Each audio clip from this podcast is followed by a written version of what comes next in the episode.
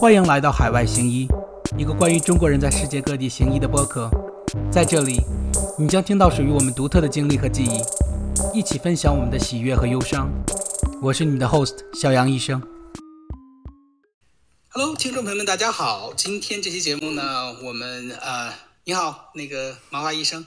嗨，小杨。那我们之间经常聊天，然后会碰到很多我们的同僚和想来。美国想去日本或想去国外，或者就是很好奇的人，就想知道，呃，出了国以后，他们的这个配偶问题都是怎么解决的？因为，因为我们知道我们医学生生涯是很忙的，很多人可能大学的时候谈恋爱，或者是出国了之后，两个人就 一下就分手了。那这个之后他们问题怎么解决的呢？所以今天我们请到了这个经验丰富以及 呃非常非常的平易近人的董医生回来做我们的嘉宾。董医生在开始之前，您能先给我们介绍一下自己吗？啊，嗨，大家好。非常非常荣幸接受知名音频博主，同时也是新晋知名视频博主 UP 主小杨医生的邀请来参加小杨医生的这个呃视频的制作，非常非常感谢啊！大家好，我是麻花医生，嗯，我现在是在日本工作的麻醉科医生，同时呢也是两个小怪兽的妈妈，呃，同时呢也是一个血液内科医生的妻子。嗯，算不上经历丰富，应该算踩坑很多，所以非常高兴跟大家分享我各种踩过的坑。还各种踩过的坑啊，这期有料了。呃，我也给大家介绍一下我自己。嗯，我叫小杨医生，我现在在美国中部的一个呃医院做这个 hospitalist，是一个内科医生。然后我在这边的话，也是经历了很多问题，呃，经历了很很多事情，然后。呃，很多我们今天讨论的这个东西呢，我也是有一手的这个经验的。然后我也看到身边很多人，我看到一些成功的案例和失败的案例。所以呢，我想借着这个机会呢，和麻花医生一起做一期节目，然后我们比较一下这个各种方式，嗯的这个优势和劣势，以及这个有哪些注意的点，哪些 red flag 需要我们额外的去关注。嗯，大家拿起小本本，赶紧记下来。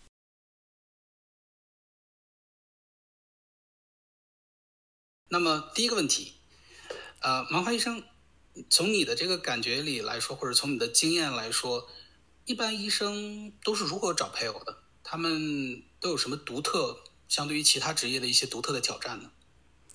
啊，首先呢，就是说这个医生找配偶的最常见的，肯定还是，嗯，兔子吃窝边草吧，就是我们这个医疗行业里面的，啊，医生啊，护士啊，然后药剂师啊，就反正就是医院里面的嘛。啊，嗯，那么更常见的还有就是自己的同学啊，中学同学、大学同学、研究生的同学，然后还有就是这个父母安排的相亲，然后还有自己同学安排的相亲，然后 还有就是这个现在比较比较火的这个 dating app 之类的，还啊，还有包括像在这个 B 站上面的求偶视频啊。其实有各种各样的方式，你不管是从国内找还是在国外找，你不管是医疗圈里面找还是医疗圈外找，然后你不管是这种真实世界里面找还是在这种虚拟世界里面找，其实最关键的是，做医生确实是我们大家的交际圈子比较小，你要把你自己的这个思路放开，然后把思路打开，多增加这种交流的机会，其实，嗯嗯，我觉得还是最好的。就是寻找另一半的方式。然后刚才小杨医生说这个独特的挑战，主要还是因为我们确实是工作时间比较长，然后呢时间又不怎么稳定，所以说确实你的这个接触的面，如果真靠纯的真实世界里面来找的话，是会比较少的。所以说这个可能是独独特的挑战吧。嗯，就是没有时间，时间不够是吧？对，时间不够，然后。而且我们的工作也不可能说像其他那些像金融类啊或者 IT 类，它可能要全国各地跑。我们基本上也是局限在某一个城市或者是嗯一个地区吧，不可能说东西海岸两处跑。日本的话，那个大阪、关西满处跑的话，这种不太现实的。我们还是一个比较呃 local 的这么一个职业，所以说嗯会比较局限。我 right，我觉得我觉得你说的特别好，就是第一个你说的是。窝边草是同学对吧？是这个当初的同学，或者之后什么研究生、博士阶段碰到一些同僚，或者是工作之后的这个同事。嗯，从你的，因为从我的感觉来讲，好像相当一部分，至少百分之五十左右是这么找到的自己另一半。不知道从您的角度来讲，是不是也这么一个比例呢？嗯，确实是，确实是，还是自己自己周围身边的，呃，同事呀、同学呀会比较多。你觉得为什么这么高的一个比例去找同事、同学呢？因为在一起的时间长啊，时间长容易培养出来，对对对，容易培养出来这个劳动阶级的感情啊。嗯，对他，我我跟你的感觉是一样的。我觉得他是因为。就是就人需要接触嘛，很多人需要培养的，所以他这个接触接触培养培养他就出来了。嗯，他可能也不是有意的，也不是没意的，但是每天就是接触到他，你看到的这个，你就很难跟一个完全没有接触的一个人，然后就产生很强的共鸣啊。然后二就是大家都是同甘共苦的，你在考试刷题的时候，他也在考试刷题，然 后你在。焦头烂额找工作的时候，他也在焦头烂额找工作。你这个东西背不下来的时候，你问他，他他妈也背不下来。然后大家就 就很强的这个共鸣在里面。对对。啊，他的优势和劣势都是什么呢？比如说，通过这种渠道认识的这个配偶，你观察到的的优势和劣势都是什么？啊，还是能够互相理解、互相帮助、嗯，互相成长。嗯，我觉得医学里面的，就是我们的痛点，还有我们的那种就是快乐的点。可能其他的职业并不能完全理解，就是医疗内部才能够理解的笑话，或者我们那种 术语吧。对对对，术语真的就只有内行才能够懂，而且会有很多的，就类似像暗号一样的。嗯，如果说劣势的话，可能没有新鲜感吧，因为医生毕竟嘛，你想你，嗯，十几个小时，可能尤其是在培训阶段，你的工作时间可能就要超过十几个小时。然后你发现回家以后，还是同样的人，还聊同样的事情，就感觉这一天二十四小时全都是在医院里啊！我先生就跟我说，回家以后我们可不可以不谈医院的事？对，我非常同意啊！我就不重复你刚刚说优点了，我百分之百 wholehearted agree。嗯，我觉得劣势还有一点就是，呃，大家都知道这个这个人类进化的时候，它它近亲相近亲。结婚的时候，他会生出一些就是怪胎，他有很多遗传疾病，就是那种坏的基因和坏的基因都是都是隐隐性的嘛，然后最后会显现出来。我觉得这个也是一样，如果你找跟什么事情都是自己一样的话，你就会进入到一个 echo chamber 里面。嗯，对你学不到新的东西了，你永远都是那么几套，而且就是像你先生说的一样。呃，真的很无聊。回家的时候还说那么点事儿，就白天的时候已经 都已经很那个什么，然后回来之后还要这样。我曾经带过一个女孩，她她在开车的时候跟那个跟 whoever 跟她 dating 的时候，她会放那个 New England Journal of Medicine，就是放那个新英格兰医学的那个 podcast。我当时想啊，天呐，你好无聊啊！你最后如果跟你出去放松的时候，你还放这个东西的话，就是感觉永远都不能把你的生活和工作分开来。嗯啊。这是其一，第二就是你学不到其他领域新的东西，所以这是同学的，我觉得优势和劣势还是就是蛮明显的。你可以看到为什么大部分人选择同学，然后你也可以看到为什么还有一部分人他就坚决不碰同行或者同学这样的。啊，那第二类你刚才说了一下相亲，这个这个比例高吗？你觉得？呃，其实应该还是挺多的，就是爸爸妈妈介绍，或者是亲戚阿姨阿姨叔叔介绍，或者是反正就是长辈来介绍的。那可能更多呢，是从这个家家庭环境或者家庭背景的这个角度来相亲来介绍。在日本的话，我们说相亲，感觉更多的是这种呃三对三，呃像 party 一样的这种这种话会他们叫叫国空，也是算一种相亲。嗯，听起来的话就有点像美国的这种叫 speed date，呃 speed dating，就相当于就是呃。坐下来，呃，聊五分钟，然后再换位，然后就一排的人像两排流水线一样，这么一个一个一个一个，这样就是互相聊。嗯，我感觉呢，据我的观察，好像身边没有很多人这样。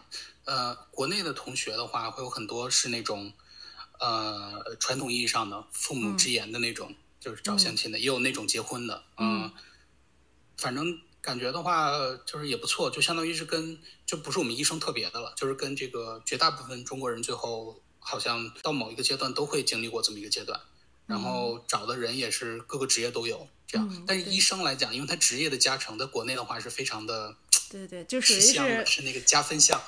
丈母娘眼中最好的女婿 候选，是不是？对对对，对对对，那也是岳父眼里最好的那个什么吧？嗯，是吧？呀，这就不好说了。这不好说了啊。OK，因因为他他还是需要 有些那种比较就是思想比较 backwards 那些人，还是觉得女性应该就是大部分时间在在家里面，可能医生太忙了，这件事情就比较减分。可能在某些人眼里，online dating 或者是那种 dating app 或者这种的，你觉得 在你的这个经历里面，这种啊，尤其在日本很常见吗？最近真的是越来越越来越多了。就像我们的这个 Facebook 上面，经常能看到这个，就是我们这个 timeline 里面就能够就能看到有人在点赞。可能最开始的时候大家还是这个藏着掖着的，现在已经就是已经会很很公开了。自己试过吗？呃，试过，而且他当时这个是，就是他可以把你认识的人屏蔽掉，会避免这方面的尴尬，但是还可以遇到很多认识的人，是吧？对对对。因因为他也不知道你到底认识谁，他可能可以读你的那个通讯录的权限，但是你有些人可能是换手机号了或者怎么样，就总有漏网之鱼。嗯，然后会发现哇，好多认识的人呢。对，那个相当于是比较社死，就是社交性死亡的那种，因为因为你那种上面写的都是很肉麻的那种嘛，什么把自己文艺的什么一面展现出来，然后最后碰到熟人一想，哎，这个人大大咧咧，不是这样。嗯，我也用过。嗯，我的体验是非常的，非常的差。我不知道你的体验是怎么样，你是给个 thumbs up 还是 thumbs down？嗯，我觉得还是不错的，因为嗯嗯，怎么说呢，就是呃，如果要是医疗圈的人的话，嗯，基本上就大家还都是有各种各样的联系的，你可以去做一个确认。嗯，但是我觉得如果要是其他行业的话，这里面肯定是有各种各样的人，就不好说了。那小杨医生碰到过什么郁闷的事情吗？我碰到过，就是相对于稍微有点种族主义的那种那种事情，我都遇到过。哦，你知道那种那种 app 啊，尤其那种我们说不是什么 Tinder 那种约炮的那种 app，我们说那种就 dating 的那种比较 serious 那种，它其实最后都是算法给你推荐的，就是你总左滑右滑或者怎么着的，就他会算法给你推荐过一些人。啊，你知道作为一个亚裔的。男性，嗯，他给你推荐的是什么吗？嗯，他给你推荐的就就几乎就是这两类人，一类是那种 BMI 超过四十的那种那种人，就是那种啊，不管你看什么样，他都会给你推荐这样的吗？对，就是那种比较丰腴，比较就比较你们医院的 CT 可能都 hold 不住的那种。还有一种就是你看，哎，很正常，然后很好。但你打开他的 profile，嗯，里面什么？里面是单亲妈妈，就是带着孩子的那种单亲妈妈，或者是作为一个亚裔男性的话，他经常会匹配给我，呃，黑人的女性，嗯，嗯，我觉得 很有意思，因为我我是亚裔嘛，我就 naturally 你想的肯定是他跟亚裔跟亚裔先匹配或者怎么样，是吧？嗯，他不是这样的，算法是根据你的那个 popularity，就跟你这个人。呃，就大家是不是都想跟你 date 来那什么的？就是说，你如果是歪瓜裂枣的话，就是算法觉得你是歪瓜裂枣的话，嗯，他也把你匹配给他觉得不那么 popular 的一个 population 在一起。所以我在用那个，尤其算法非常 heavy 的那种 dating app，永远都是刷到那些人。然后，嗯，如果你是个亚裔的女性的话，比如说董医生在美国开了一个那个，嗯，我靠，你一晚上你什么都不用干，一直在那个私信在在蹦出来，就各种人就喜欢你。知道吧？所以就是非常明显的，你是食物链的最高端，就是包括跟本地的美国人比，都是食物链最高。啊，你说亚裔女性在美国啊？不过我有听到日本的女孩这么说过。嗯，但是不也不尽完全是件好事。至少我听这个女孩她跟我说，她的是因为在美国人当中的那个他们这个固有观念里面，亚裔的女孩是一个就是顺比较顺从的，但是。就是如果说像这种 dating app 里的话，难道不应该是你去搜索吗？比如说你搜索亚裔，或者多少身高。呃，比如说你想要你选择的这个行业领域是医疗领域，你会看他给你的推荐吗？我从来都没有看过他给我推荐，就直接去搜索。对，呃，你说的是另一种，就是那种搜索型的，或者看附近的那种，那种我也试过。嗯，我当时在做转医的那个地方。怀疑 population 比较少，所以就那么几个人，你最后刷了好几个月还是那么几个人，嗯，呃，就是选择性比较少，可能去大的一点城市的话会选择多一点，但我觉得总体的问题啊，对于医生来讲，我不知道你有没有类似的体会，就是你如果在那个职业的那个选择里面，你说你是医生的话，嗯，你会招来一些你可能不想招来的一些人。他就说啊，那我就找个医生，肯定有钱啊，什么之类的，你懂吧？嗯，所以我为了不吸引那些人，我都会把我的 profile twist twist 一下，比如说说是护士啊，或者是医院里医疗工作行业啊什么之类的。嗯，然后又变得就是，所以就很矛盾。一方面吧，你想，你想就是把你自己搞得很吸引力，然后另一方面你又不想太吸引，因为太吸引的话，你会吸引到一些，比如说你的 profile。你那个头大头贴肯定不是什么拿着一叠美钞什么之类的，就是那你那样的话吸引的什么人也不是什么好人嘛，嗯，很矛盾，嗯，所以说你觉得女生没有这种 concern 是吧？女生的话，啊，我的经历确实是，可能这一晚上的话就是一堆一堆点赞过。来，所以，对对对，嗯，确实是，这可能是女生的，但是女生经历都是这样的，我周围的我的朋友也都是这样，然后大家还是需要在中间好好的去思考一下。就是就是好好过滤一下，然后我们会在现实中的时候再去筛选，再去筛选一下，就是问周围的人，哎，你认识谁谁谁谁谁吗？基本上，如果是医疗领域的话，肯定都认识。嗯。然后他的所有什么八八角角的八卦，然后不出一周，基本上全能挖出来。嗯。还好我没有被你刷到。嗯，这个其实我觉得从那个进化的心理学里面也可以。也可以解释，它这个有一个有一个理论叫做 parental investment，就什么意思呢？就是他把这个男女之间这个爱情什么都看得很功利，就是说最后其实都是繁殖嘛，繁衍嘛，所以这个女性都会慕强，都会啊在之前的话会更受欢迎，是因为女性其实是有很多成本要付出的，你就要十个月。挺着那个大肚子，很之类。男性可以就再见，就就走人了。就就你的你 bear 的那个 risk 明显要比男性大很多，你的 investment 很 heavy，所以这个时候呢，你就会想 minimize 你的 risk。你想想，如果你动不动你就把生命中的一年的将近一年的时间就贡献出去的话，然后这个孩子生下来之后你还要抚养什么之类的话，所以你之前就会变得很 conservative，就会变得很喜欢比自己强的一点。啊，所以我觉得这是 dating app 最大的一个，就是他看的都是很肤浅的那些什么职业呀、什么年收入啊，呃，长得好不好看，尤其是那个照片。我要是个男生，突然六块腹肌出来，是吧？呃，就更那什么一点啊。但是它很多深层次的东西，你还是很难筛选的。你把你自己搞得太好的话，你会吸引到一些就是心术不正的人。嗯，搞得太不好的话，你又没有吸引力。所以这个这个度还是蛮好，蛮难掌握的啊。确实是，就是你说的这个，在在日本他们叫做上升婚，周秀确实是，就是女性的话，她会嗯会比在我想在国内也会吧，就是会会会选择比自己要更高一层次的男性来作为这个未来的配偶。会有这种情况，那看来还是蛮相似的两个地方。呃，您的先生是这个在日本长大的，也是这个华裔。您觉得找华裔或者找有相同文化背景的这个这一点重不重要呢？就从呃你的经历和你周围人的经历来讲，是不是找跟自己文化相近的人的话，生活会更幸福，然后婚姻会更长久一些呢？嗯，从我个人的角度来说的话，我会觉得这个文化根基是非常非常重要的，因为毕竟也是我们中国人的想法嘛，结婚不是一个人的事情，是两个家族的结合，所以说同样是华人。这点这个文化的根基的相同点是非常非常重要的，啊，但实际上呢，如果总的来看的话，两个人结合成一个家庭，啊，需要有一个根基。这个根基呢，或者是文化，就是我们出生于同样的一个国家，或者说，比如说有些人可能是宗教，或者有些人是职业，你需要有一个非常非常稳定的根基。这个不一定完全是取决于文化。但是从我周围人来看的话，大家是需要有一个真的一个共同点的，而且是非常非常牢靠的共同点。小杨医生觉得？嗯嗯，我觉得你说的特别对。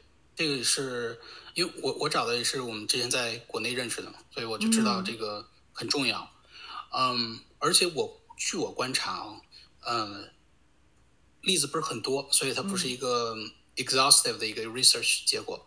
但我观察就是，如果找了一个完全跟自己文化不搭边的那种，好像就是最后都是有很多的这个这个这个挑战是面对的，而且有很多其实是最后 end up 就是就分开了。我当时在那个。呃，Cleveland 那边呢，做那个访问医学生的时候呢，就碰到了这么一个老头儿，医学就是一个养老院的一个老头儿，是个中国人，他就跟我说他的儿子是个医生，嗯，然后来了之后呢，就找了一个白人女性，非常漂亮的一个白人女性，然后之后呢，就一开始很好，因为对吧，他挣的钱很多，然后那女的也慕强，然后两个人欣赏彼此，这样的，就听起来好像是很好。但之后的时候，到那个 daily living 的时候，就就很多事情，就是文化习惯呀、习俗啊、价值观什么，就三观就有点不合，然后最后就 end up 就就分手了，就就离婚了。然后你知道，医生的离婚的话是那个女生要把一半的财产要带走的。嗯。然后之后那个孩子抚养费什么之类的，那那个男生就是你一个医生，如果是呃，我听我们一个医生讲过，他说在零八年那个美国金融危机的时候，就是嗯。最最惨的那个医生，就是损失那么多钱，嗯，他损失的钱都没有他离婚一次损失的钱多，就是对他 financially 还是对他心理上都是一个非常大的一个创伤。然后还有一点就是，我看到很多就是这个女性嫁给外国男生的这样，就刚才说不是中国男生娶了一个外国女性嘛，嗯，然后我见过那种中国女性嫁给一个外国男生的，嗯，我看到的 result 比较 mix，我看到过特别恩爱的。嗯，我也看到过，就特别不好。那个女的相当于就是完全入乡随俗了，就就差没围个黑头巾什么之类的那种了。啊，我觉得最关键的一点就是你们性格首先是是不是在一起的，是是不是相近的。性格太天地折的话，这个文化的那个代沟很难，就是很难就 overcome 过去。还有一点就是这个，就那个人愿不愿意来了解你的文化。嗯，我见到的这个比较好的，我一个学姐嫁了一个嗯美国的这个白人男性，就非常幸福，相当于，但那个男的非常尊重我们中国文化，他会尊重你的饮食，尊重你的那什么，还会跟着一起看什么呃《甄嬛传》呀，还会学中文啊什么之类的，啊，然后再回到你的那个例子来说的话，我发现近两年来非常非常多的例子，嗯，就是尤其是女性，她会找。在这边长大的华裔的男性，他相当于是中美文化的相结合的一个产物，就很小来美国或者在美国很小就长大的那种。嗯，我发现这两年那些人非常的吃香，啊，我不知道为什么，但你能从亲亲身的经历来讲讲，说这种人他有什么独特的魅力吗？首先呢，就是从个人的感觉来说，那时候跟因为我先生他是他是五岁的时候来的日本，所以他的父母也都在日本。当时我个人感觉是我找到了一棵大树。我可以终于可以安定下来了，就是那种心理上的很安定。就是你从留学到在一个海外工作，然后这种情况的话呢，如果说是一个就是已经在这个国度可以算是扎根下来的当地的华人的话，会他们相当于是。跟本地人的一个过渡，所以既能了解你自己，就是国内的情况，然后呢，对这个国家本身也很了解，这个确实是有很很大的优势。因为其实像在日本长大的华人医生，他们可能自己去接触到华人的女生都很少。然后我和我先生之间，其实是他妈妈的建议，他妈妈建议让他一定要好好的去睁大眼睛在日本找 华人的女医生。而且我后现在也会遇到一些，就是自己的孩子在。就是在日本的这些华人妈妈们，他们自己孩子在日本做医生，然后呢，然后让我帮他们去介绍，比如说从国内来的华 人女医生，啊，就这样的话呢，可能是或者说从从国内来的华人男医生，也都是在这些本地的华人妈妈里面是非常非常受欢迎的。所以说，其实我觉得这是一个互相的。对对，嗯，就是他也不想自己的文化到这一段就完全被一一个新的国家完全同化了，他也希望。找一个就是从 homeland 过来的人，把自己的这个传承下去。没有人希望就自己的东西到自己这儿就结束了，就就就随波逐流，逐流了这样。对，真的是，像我的婆婆，她就是希望呢，其实我能够多教我先生一点中文，多让他了解一些国内的 文化、中国的文化，包括我们的下一代。对，嗯。以上呢就是我和麻花医生海外医生脱单指南的上期。下期的节目将会继续讨论关于医生择偶的一些数据，以及影响婚姻稳定的品质。我们还会总结啊，具有哪些特质的伴侣是一定要远离的。本期节目到此结束，我们下期再见。